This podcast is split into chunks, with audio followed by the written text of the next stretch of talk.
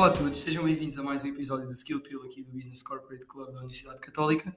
O convidado desta semana esteve recentemente em destaque no Jornal Económico devido ao facto de se ter tornado o líder global das tecnologias da Deloitte, assumindo a gestão da estratégia na área das tecnologias emergentes dentro da rede global da consultora. Está na Deloitte desde 2002 e vai ter o objetivo de definir e, e conduzir a agenda tecnológica da consultora para os próximos anos nas áreas de analítica, inteligência artificial, digital, robótica, internet das coisas, 5G entre, e entre outras tecnologias. Olá Nuno, bem-vindo ao nosso podcast, é um prazer ter-te aqui connosco. Obrigado. Obrigado Diogo e obrigado pelo convite. Estar aqui, com muito gosto que, que participe. Já há algum tempo não vinha a uma universidade, fico contente por estar uh, aqui com, a, com, aquilo que liga de facto uh, o talento ao mundo corporativo e sendo, sendo a Universidade Católica da, das universidades mais relevantes de facto. Uh, estou muito contente de estar aqui e obrigado pelo convite. Bom, entramos já na nossa primeira rubrica, uma das primeiras rubricas que nós temos aqui no nosso podcast, que é salquei o seu LinkedIn, LinkedIn, neste caso o teu LinkedIn. Uh, tens mais de 19 anos de experiência num vasto leque de consultoria tecnológica, estratégia, estratégica e operacional para a indústria de serviços financeiros, especializada na constituição de bancos e seguradores de raiz. Lideraste projetos de tecnologias complexos, liderando várias transformações de sistemas centrais em Portugal, Angola e outras empresas membro, como por exemplo África do Sul, Dubai, Dinamarca, Canadá e Estados Unidos. Ao longo dos últimos oito anos geriste o corredor para além dos mercados domésticos portugueses e outras empresas membro. Nuno, falas um bocado sobre esta autêntica aventura que tens tido, uh, da tua vasta carreira, desde quando começou até onde é que chegaste, como é que foi esta, esta aventura, digamos assim? É, obrigado, Diogo. É, basicamente, uh, quando comecei uh, este percurso, eu estou na Deloitte, vai fazer já 20 anos, em fevereiro, e tive a sorte, não, não querendo ser depreciativo para, para o mercado nacional, basicamente é importante fazer aqui um enquadramento sobre o que é, que é a Deloitte do ponto de vista certo. de uh, participação global.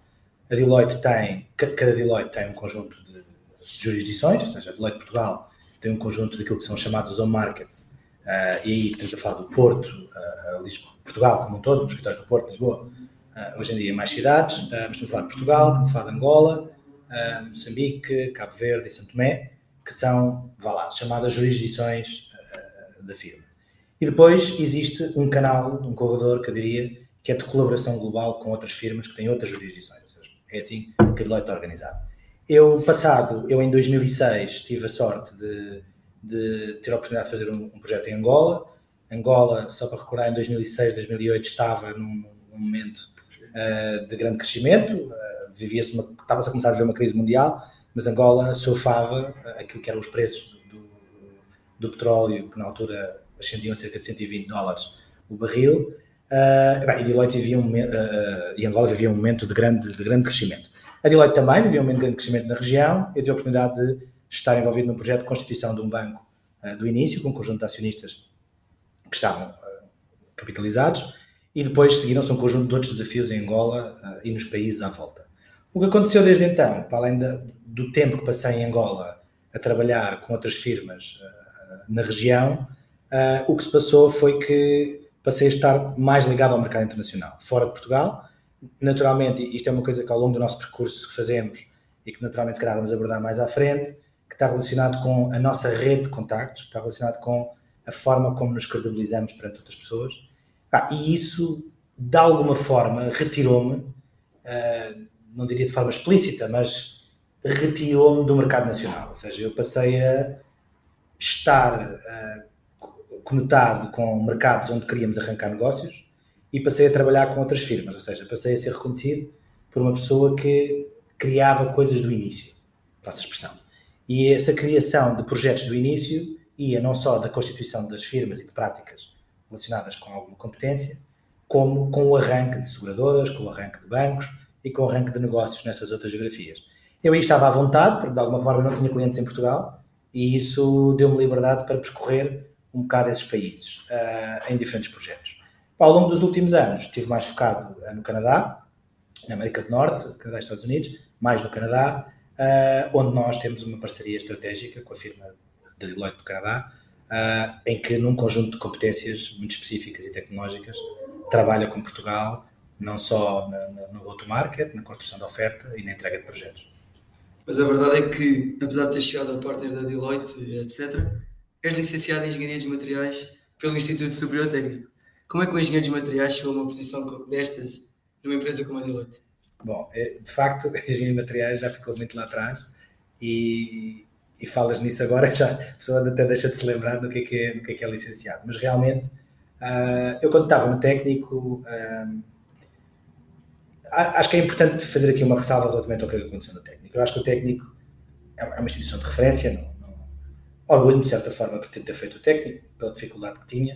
Uh, algumas pessoas achavam o técnico fácil, não achei propriamente uma, uma universidade fácil. Uh, mas fiz, licenciei-me, mas confesso que tinha.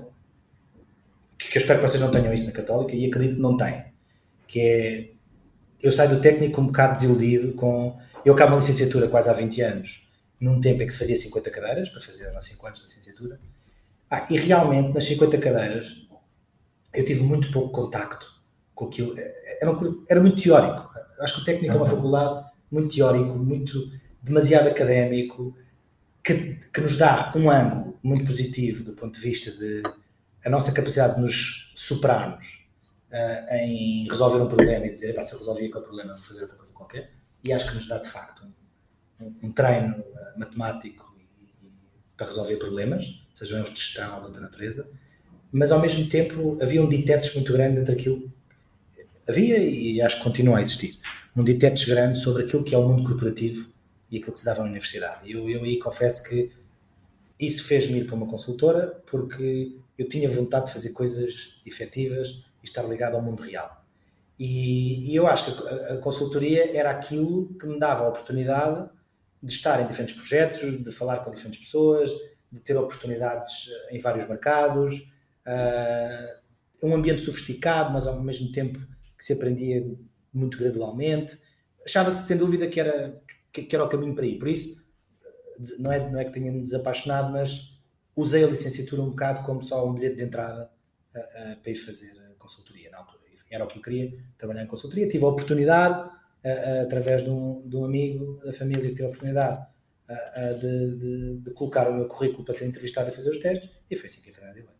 Roubaste aqui uma pergunta que eu ia te fazer, era a altura em que chegaste ao ponto de ficares convencido que era a consultoria, que era aquilo que querias fazer, já, já respondeste. Uh, mas agora focando-nos um bocado no, no projeto que vais agora assumir, uh, quais é são os grandes desafios que a Deloitte quer enfrentar no futuro através desta, desta inovação do novo mundo que estamos aqui à porta? Acho que a Deloitte vive um momento também de. A Deloitte é neste momento a empresa maior de serviços em todo o mundo, do ponto de vista das conhecidas Big Four. Um, ainda que haja. Porque a Deloitte acaba por ter. É uma, uma um, é uma empresa que tem um, um conceito uh, de, de multinegócio, que foram outras empresas concorrentes decidiram não ter. Uh, a Deloitte mantém esse proposto e por isso é a maior empresa de serviços, uh, mantendo os diferentes negócios, ou seja, consultoria fiscal, auditoria, consultoria, financial advisory risk advisory. Ou seja, ao manter este, este, este multimodal de, de negócios, acho que traz um desafio acrescido que é uh, os clientes às vezes têm dificuldade em reconhecer a Deloitte como, apesar de sermos a maior e de crescermos, etc., acho que existe aqui um caminho em que uh, podem não estar a reconhecer a Deloitte naquilo que são frentes de inovação tecnológica. Ou seja, a Deloitte tem muitos estudos, muita eminência, muito conhecimento no mercado, mas depois, quando, nesta área tecnológica que, que estás a perguntar, uh, é, uma, é uma empresa que acho que existe uma oportunidade de identificar com mais rigor projetos onde efetivamente esse conhecimento está a ser aplicado. Ou seja, quando olhamos para domínios como a inteligência artificial, como blockchain, como Internet of Things ou, ou, ou outras de ponta, como o cloud computing, etc. Se formos procurar estudos, a Deloitte tem N estudos, tem ligação com tudo o que é universidades de referência, mas depois, efetivamente, quando nós vamos tentar procurar aquilo que são, uh, uh, como a gente chama, real deal examples, ou seja, deals efetivos onde aplicámos o cloud computing, onde aplicámos a inteligência artificial no core daquilo que foi a oferta, acho que temos alguma dificuldade em mensurar isso. Ou seja, acho, acho que esse é um dos grandes desafios, que é conseguir identificar onde é que a Deloitte em todo o mundo está a entregar valor às, às instituições, tendo estas, uh, estas tecnologias de ponta uh, como, como, como coração das ofertas. Acho que é preciso identificar isso e escalar isto, promover mundialmente. Existe outro objetivo que é estarmos mais perto e falarmos mais sobre o futuro. Acho que a Deloitte continua a ter aqui um papel de oportunidade de crescimento naquilo que é uh, estarmos a falar com os novos unicórnios que nascem todos os dias, sobretudo na, na Ásia Pacífico, uh, e que mais de metade deles estão relacionados com tecnologias emergentes.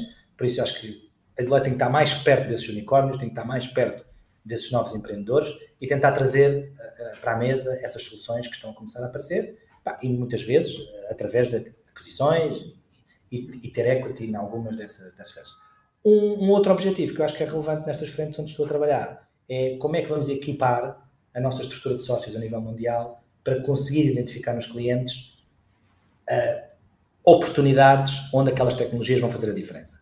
E, e, e isto está muito relacionado também com, com a área onde vocês trabalham, na área de business case, de perceber como é que a introdução de algumas tecnologias vão influenciar uh, o futuro da indústria. Ou seja, a gente tem que perceber como é que as tecnologias emergentes vão influenciar o futuro do healthcare, o futuro do financial services, o futuro do automotive, ou seja, todas as indústrias e setores temos que tentar perceber como é que equipamos os nossos sócios, como é que formamos os nossos sócios, a, a pelo menos ter, não no sentido positivo, mas uma cartilha, vá lá, de conseguir identificar e falar com os clientes sobre isto e conseguir depois, de alguma forma, pivotear isso para os centros de excelência que temos por todo o mundo que possam entregar isso. Por isso, eu, eu acho que é um bocado isto, ou seja, conseguir transformar iminência e conhecimento em projetos efetivos, conseguir equipar, equipar os nossos sócios e conseguir trazer a firma a falar mais sobre o futuro com players de relevância. Tu, além de partner, também já tiveste uma posição dentro da empresa em que ajudavas jo jovens senior partner, partners e managers a fazerem as suas carreiras crescerem.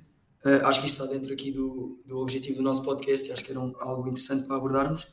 Quais seriam os principais conselhos que tu costumavas dar e quais as skills essenciais que achas que um senior partner, um, um jovem senior partner, um manager de uma, de uma, empresa como a Deloitte deve ter no mercado de trabalho?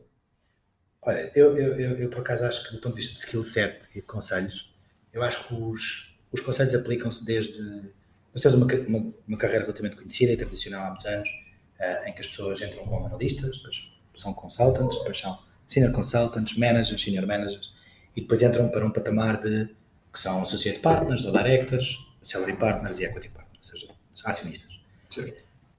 Eu, eu acho que os conselhos, do ponto de vista de skills numa organização e no mundo corporativo, são relativamente iguais em qualquer, qualquer nível. O que eu acho é que esses, esses skills bar, base, acho que são skills que todos, quando saímos da faculdade, devíamos ter. Um, e quem tem realmente, eu noto, uh, que cresce muito mais depressa. Cresce muito mais depressa e, e é tudo mais fácil.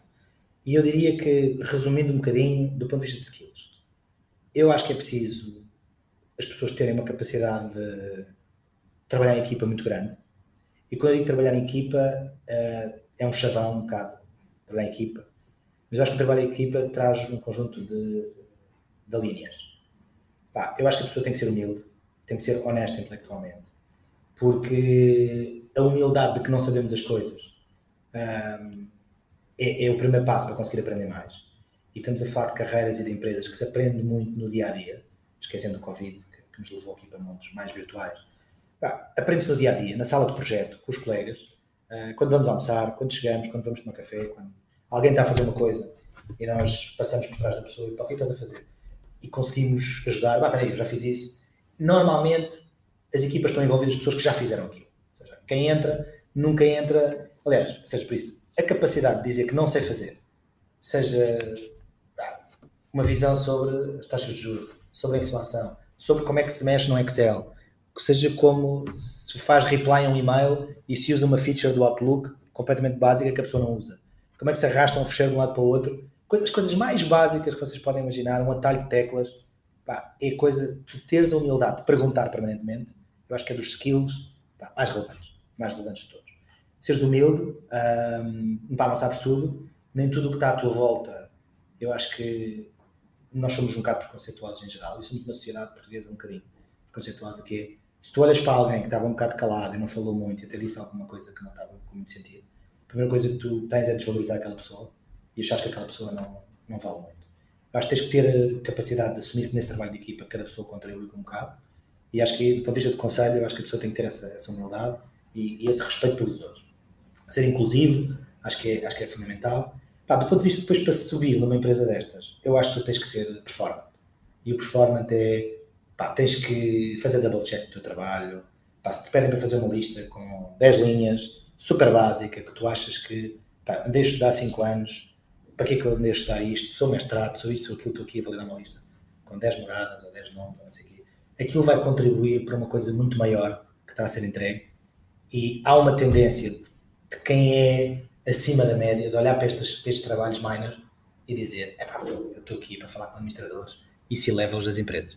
Pá, acho que é preciso cuidado aí, porque isso é um, é um caminho muito gradual e rapidamente eh, vai estar a falar com essas pessoas, rapidamente vai estar envolvidos, vai estar envolvido em, em conversas, brainstorm à volta disso. Por isso eu acho que tens que olhar para o trabalho que te dão, questionar, tipo, para que é que aquilo serve, onde é que aquilo encaixa, ok, mais um bocadinho do puzzle para fazer, onde é que isto encaixa, pá, mas aquilo que te deram para fazer, sejam três peças do puzzle, quatro, encaixá-las bem, fazê-las bem, perceber para que é que elas servem, uh, pá, e não ser, pá, agora já depende do estilo, acho que não, um bocado no toque daquilo da humildade, não ser picky no, no, no, trabalho de pegas, porque acho que há um bocado aquela coisa que isto é minor, eu venho da Católica, venho do técnico, venho da Nova, venho daqui e dali, epá, ok, vieste dali, mas agora estás aqui para fazer este puzzle. Por isso acho que não te sentires desvalorizado porque estás a fazer uma coisa que aparentemente parece minor. Eu acho que é um conselho que. Pá, e questionaste à tua volta, questionaste se aquilo faz sentido, se aquelas peças do puzzle fazem sentido e permanentemente sugerir uh, como é que aquilo encaixa e até procurar mais trabalho, procurar mais peças. Fazendo um bocado de analogia, procurar mais peças. Dizer assim, já fiz estas três peças, já fiz double check, estão bem encaixadas, pá, posso fazer mais umas. E procurar permanentemente trabalho. Porque estas empresas não têm nada mais que não seja as pessoas e a avaliação das pessoas, por isso. As pessoas trabalham diretamente contigo. Tá? E os pilares nestas firmas, ainda que possa haver aqui ou ali alguma injustiça, no médio, no médio prazo pá, acaba por se notar quem é melhor e quem é menos bom. E eu acho que se tu procurares permanentemente trabalho, fores humilde, ires atrás das coisas, questionaste uh, e teres uma, um posicionamento desde cedo de que aquilo é a tua firma e tu ages como se fosses acionista, como se aquilo fosse teu. Certo. Pá, eu acho que é o melhor conselho que eu posso dar é a pessoa se sentir todos os dias quando entra na firma como se aquilo fosse dele, um sentimento de pertença, ah, e, e, muito rápido a pessoa vai subir porque pessoa tem, tem que fazer parte do ADN da firma e, e, e, tem que defender e, tem que defender as cores da firma como se, do, como se de um clube se tratasse quando temos o clubismo e não conseguimos explicar. Eu acho que, acho que tem que ser isso, e humilde e procurar trabalho e não considerar o que lhe dá uma coisa mais. Eu, o que eu retiro das tuas palavras é que, apesar da importância que o conhecimento tem, do que vamos aprendendo aqui na faculdade, os conceitos, base, etc., essencial é a atitude perante os desafios que nos vão chegando ao longo da, das carreiras. É, isso que a, a atitude. A atitude está, está relacionada com isto que acabei de dizer, a tua forma de estar, a tua forma de receber trabalho, os teus skills de construir relações. Ah, ou seja, ter relações é, a coisa mais poderosa que pode haver. Coisa mais poderosa ao longo dos últimos anos, aquilo que eu tenho conseguido por ter conhecido pessoas em todo o mundo e que com muita facilidade tu fazes um telefonema, mandas um WhatsApp pá, e consegues rapidamente ter à tua volta as melhores pessoas à volta de uma questão qualquer e que as, pessoas respeitam-te. Não porque tu és fantástico e acabaste a escola com média de 14 ou 16. Respeitam-te porque estiveste lá, foste humilde, soubeste ouvir, trabalharam em conjunto, tiveram histórias de guerra juntos. Um, eu, eu acho que a tua rede, se é uma coisa que deves privilegiar nessa tua atitude, é construir uma rede de contactos e fazeres o nurture dessa rede, uh, dedicar-te a essas pessoas, teres, ouvi-las, porque às vezes estão a falar connosco e a gente está com o telemóvel, está não sei o quê, pá, paras um bocado para ouvir. Estás ali 15 minutos com aquela pessoa, se estás a tomar um café, toma verdadeiramente o café com aquela pessoa, não estejas a olhar para o telemóvel, não estejas tenta aproveitar o melhor que essa pessoa tem. E porque essas relações são a nossa rede. E chegarmos a qualquer coisa quando alguém te liga e diz sabes quem é a melhor pessoa uh, para saber a política fiscal de um private equity que está a trabalhar na área healthcare sabe-te muito bem poderes mandar um WhatsApp a uma pessoa que está em Singapura, ou nos Estados Unidos, ou no Canadá, ou em Portugal, uh, e, e, e, teres essa pessoa on board de um dia para o outro para resolver um problema, mesmo que isso não seja a pagar ou serviços vendidos. Pá, esse conselho, essa facilidade, pá, é uma coisa que vale, vale de facto muito as relações. Uh, pelo que sei, também ao longo do tempo foste atualizando academicamente, através de pós-graduações, por exemplo, mas também evoluíste o teu nível de inglês. Uh, à medida que foste crescendo na, na Deloitte, por exemplo, e foste explorando novos mercados. Qual é que para ti foi a importância de ir realizando estas atividades ao longo do tempo, também para te ires atualizando e evoluindo, digamos assim, enquanto profissional? Bem, eu, eu, o inglês foi, foi uma coisa relevante porque eu venho, eu venho de uma geração que tinha o inglês estudando numa escola tradicional, onde tinham o inglês normal, que as pessoas todas tinham, uh, que começavam, se não me lembro, engano, no quinto ano, começava, depois íamos até o décimo segundo, depois escolhíamos francês lá para o sétimo, pronto, havia assim umas mudanças. Mas quer dizer, aquele inglês não era suficiente uh, para estar num, a trabalhar em mercados que não Portugal. E o que eu fiz, um, e o que eu fiz foi de alguma forma procurar mecanismos para de melhorar isso, de me acelerar relativamente a essas competências. Uh, relativamente ao inglês, acho que o inglês hoje em dia, e vocês têm aulas de inglês, não, o inglês é uma coisa que é, hoje em dia é o básico de comunicar. Se a pessoa não, não falar inglês, hoje em dia é de facto um handicap e se, algo, e, se, e se pessoas à vossa volta têm esse handicap, pá, aconselhem-nos a, a, trabalhar esse tema, porque eu acho que as pessoas não têm que ser, não têm que ter uma percepção native, pá, mas tens que saber comunicar, tens que saber falar, tens que saber escrever um e-mail, tens que saber escrever um documento, tens que saber pôr as coisas em perspectiva. Depois, do ponto de vista de pós-graduações e informação mais de gestão uh, que eu fiz, quer numa pós-graduação, quer em cursos executivos lá fora, acho que é algo que todos devem procurar, porque depois já é conseguir estar no léxico das pessoas com quem tu trabalhas, não é? Porque tu tens, tens que te atualizar, tens que perceber, ainda por cima eu vinha com um background desde materiais que não era propriamente um background business, Exato. por isso eu tenho que conhecer aquilo que são os conceitos uh, para conseguir acrescentar valor quando falo com o cliente. Porque ele falar num conjunto de léxicos, de terminologia, uh, e tu não conheceres, acho que tens, tens, tens, tens que uh, estar em permanente estudo e não diria que é como os médicos, não é isso, mas tens de estar atualizado, tens que ler um jornal, tens que perceber as coisas, quer dizer, não, não, não é agora sair daqui e começar a ler jornais todos os dias todas as semanas. Não, acho, acho que todos nós temos que ter uma noção de te perguntarem todos os dias, acho que isso é um bom exercício, para o que, é que está a acontecer mais ou menos no mundo, pá, no desporto, na política, na economia, pá, aquilo que são as grandes questões que se estão a discutir. Pá, tens que saber isso e tens que saber dizer qualquer coisa sobre isso. E quando eu digo qualquer coisa, não estou a falar de uh, coisas superficiais. Tens que ter uma opinião sobre se existe uma conferência do clima neste momento a acontecer em Glasgow, tens de ter uma opinião mais ou menos formada do que é que isso quer dizer. Tens de ter uma opinião sobre, estamos a viver um chumbo de orçamento, tens de ter uma, podes não gostar de política, tens de ter uma noção do que é que isso vai desencadear, tens de ter noção do que é que é um governo à esquerda, do que é que é um governo à direita. Tens, pá, tens de tentar perceber, independentemente, vai ao Google, pesquisa, vai, hoje em dia, essa informação está disponível. És alguém que também foi bastante viajado ao longo dos últimos anos, nesta carreira vasta. Como é que foi possível ir conciliando a tua vida pessoal, nomeadamente a familiar, com o teu sucesso a nível profissional? Eu acho que uh, no outro dia, numa revista uh, lá na Deloitte, tive a oportunidade de fazer lá uma, uma entrevista.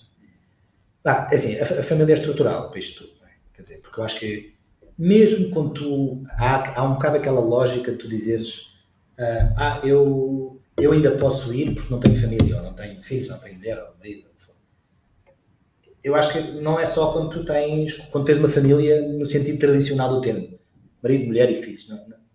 Antes, isso também conta. Seja, isso conta desde o início. Desde o início. Mesmo quando estamos na universidade, eu acho que o apoio da família é estrutural. A forma como os nossos pais, quem está connosco, avós, etc. Ah, no meu caso, foram os meus avós que estiveram mais presentes. Ah, e mesmo os meus irmãos mais velhos. Ah, ah, que é tu teres uma, um, um apoio permanente dessa estrutura familiar que te incentiva a este rigor, a ir atrás das coisas. Eu acho que se tu tiveres uma família que, em alguns momentos, não te, não te ajude nessas prioridades, é, é mais complicado. Quando depois atinges esse conceito mais tradicional de família, uh, epá, sem dúvida, quer dizer, aqui uh, é fundamental. Eu tenho três filhos pequenos uh, e epá, a minha mulher tem sido ímpar ao longo dos últimos 20 anos a tratar disto. Quer dizer, porque não é que eu não trate e que eu não faça, mas de alguma maneira, repara, tem que haver. Não, eu não digo que alguém em casa tenha que abdicar e não trabalhar, não é nada disso. Mas de alguma forma há uma opção familiar da outra pessoa em casa ajustar as prioridades e dar, esse e, e dar esse suporte, porque senão alguém tem que fazer essas dobras, objetivamente, não vale a pena pôr aqui conceitos românticos e que estão nos livros, Pá, são coisas objetivas do dia a dia que é preciso fazer. E uh, eu acho que aí uh, tive esse suporte. Sem esse suporte não, não teria conseguido. Agora, eu, eu acho que isso é parte a parte, não é? Não é Sim. é só da outra pessoa. acho que tu também, quando estás neste ambiente de viagens, também tens que fazer um esforço pá, para mais ou menos ajustar as tuas viagens, os teus horários, as tuas coisas, porque também à medida que também vais crescendo e vais tendo uma posição diferente nas empresas, tu também ganhas mais flexibilidade. E se calhar a viagem que ia ser para a semana não precisa de ser para a semana, pode ser na outra. Se calhar em vez de ficar três dias no Canadá, podes ficar dois. Ou seja, tu também tens que contribuir para que a outra parte uh, consiga fazer a vida dela. Vamos passar aqui para a nossa última rubrica rapidamente. Eu vou dizer aqui umas palavrinhas e tu a primeira coisa que te vier à cabeça diz, ok? okay. É o Word Association, esqueci de dizer o nome da rubrica, mas pronto. A primeira palavra que eu tenho é gestão. Um, delegação, delegado. Trabalho de equipa. Um, humildade. Dialeto. Excelência. Canadá. Uh, ah, multicultural. Angola. Difícil. Atitude. É determinante, a atitude positiva é determinante para nós fazermos alguma coisa. Comunicação.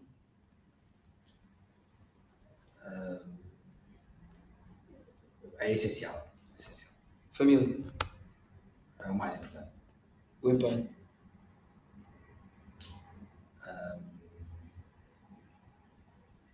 Um, 80% do sucesso.